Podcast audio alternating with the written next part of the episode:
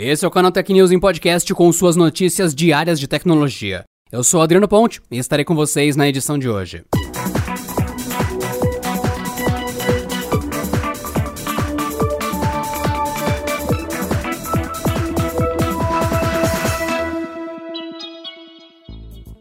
Um projeto de lei tramita na Câmara dos Deputados e quer determinar que redes sociais saibam quem são as pessoas que criam perfis em suas plataformas. Com isso, pretende que empresas peçam na criação dos perfis documento de identificação com foto, endereço, CPF ou CNPJ, além da possibilidade de coleta de impressão digital. O objetivo, segundo o autor do texto, o deputado federal Nereu Crispim, é facilitar a identificação de infratores na internet, o que, no seu entendimento, poderia diminuir a intenção de crimes. A PL 3627 de 2020 pretende alterar a Lei 12.965, também conhecida como Marco Civil da Internet. A ideia é criar mecanismos de verificação de identidade dos perfis ativos em aplicações de internet. No entanto, o texto deve esbarrar em problemas de privacidade. Atualmente, as empresas de redes sociais já são criticadas por terem a posse de muitos dados dos usuários, e a medida poderia municiar ainda mais tais empresas ao exigir documentos pessoais, endereços e até biometria, sem contar que ela vai contra a Lei Geral de Proteção de Dados. O projeto de lei precisa ainda ser analisado pelas comissões de Ciência e Tecnologia, Comunicação e Informática e de Constituição e Justiça e de Cidadania. Como projeto ordinário, precisa passar ainda por votação na Câmara, no Senado e receber sanção presidencial para ganhar força de lei. O governo da Índia enviou um pedido ao chefe do WhatsApp, Will Cathcart, para que a empresa cancele a implementação da nova política de privacidade do aplicativo. A notícia surge logo após o Facebook, dona do app, anunciar o adiamento da entrada em vigor das regras atualizadas. O pedido foi feito pelo Ministério de Eletrônicos e Tecnologia da Informação. Segundo sites indianos, uma das frases da mensagem enviada à empresa dizia que quaisquer alterações unilaterais aos termos de serviço e privacidade do WhatsApp não seriam justas e aceitáveis. O pedido enviado pelo Ministério Indiano envolve apenas uma solicitação e não se configura como ordem ou decisão oficial. No Brasil, o aplicativo terá que prestar esclarecimentos à Secretaria Nacional do Consumidor, ligado ao Ministério da Justiça, sobre o compartilhamento de dados do WhatsApp com o Facebook. Mesmo que o WhatsApp reverta a decisão na Índia, não significa que os usuários brasileiros não serão afetados. Afinal de contas, o serviço possui regras de uso diferentes de acordo com o país ou região. No caso da Europa, por exemplo, as leis locais de privacidade limitam o que o Facebook pode fazer com informações coletadas pelo WhatsApp.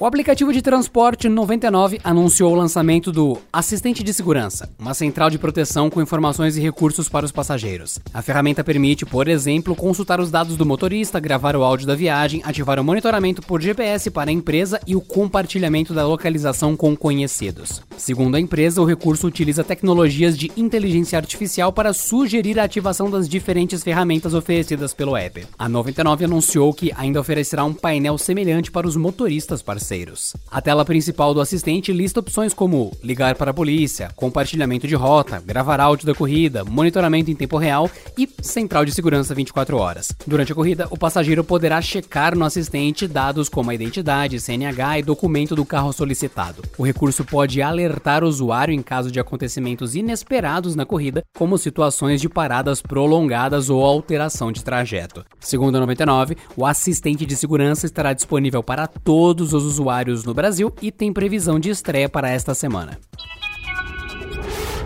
A plataforma de streaming Paramount Plus está com data marcada para sua estreia. A Viacom CBS acaba de anunciar a chegada do serviço na América Latina, que vai desembarcar simultaneamente também nos Estados Unidos, no dia 4 de março, que é uma quinta-feira. Com a estreia do novo streaming nas Américas, o CBS All Access será renomeado para Paramount Plus, incorporando ainda uma oferta maior de conteúdo para os assinantes. A plataforma vai estrear também nos países nórdicos no dia 25 de março e na Austrália ainda sem data definida. No dia 24 de fevereiro, a companhia deve explicar toda a estratégia de streaming planejada para este ano, que ainda não foi bem detalhada. O Paramount Plus estreou no Brasil ainda em 2019, mas o acesso exige que o usuário tenha uma assinatura de TV paga para poder conferir o conteúdo. No ano passado, o serviço entrou para a plataforma do Amazon Prime Video como parte dos Prime Channels, exigindo uma assinatura extra de R$19,90 mensais. Agora basta esperarmos os próximos anúncios para conferir como vai funcionar o novo recurso e se será um serviço de streaming independente.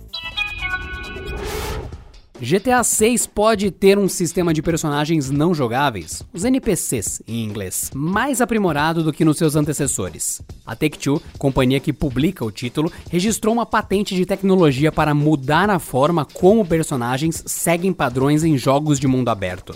O documento é bem técnico, mas simplificando, a tecnologia pretende fazer com que os NPCs do ambiente possam ter comportamentos diferentes entre si, dando mais profundidade para o mundo do jogo. Atualmente, para que um título como os da série GTA funcione, é preciso limitar as ações de parte dos NPCs do ambiente. Por exemplo, todos eles andam com a mesma velocidade nos carros, se comportam mais ou menos da mesma forma no trânsito ou reagem com uma limitada gama de opções ao ambiente. Para mudar isso, em linhas gerais, a patente propõe um tipo diferente de mapeamento dos personagens, deixando o sistema menos pesado. Assim, permitiria que mais NPCs pudessem agir de diferentes modos pelo mapa, deixando o cenário mais realista. No entanto, ainda não é possível saber se haverá mudanças em GTA 6 somente por conta dessa patente, mas já se sabe que o game está em desenvolvimento e deve ser o próximo grande lançamento da companhia da Take-Two.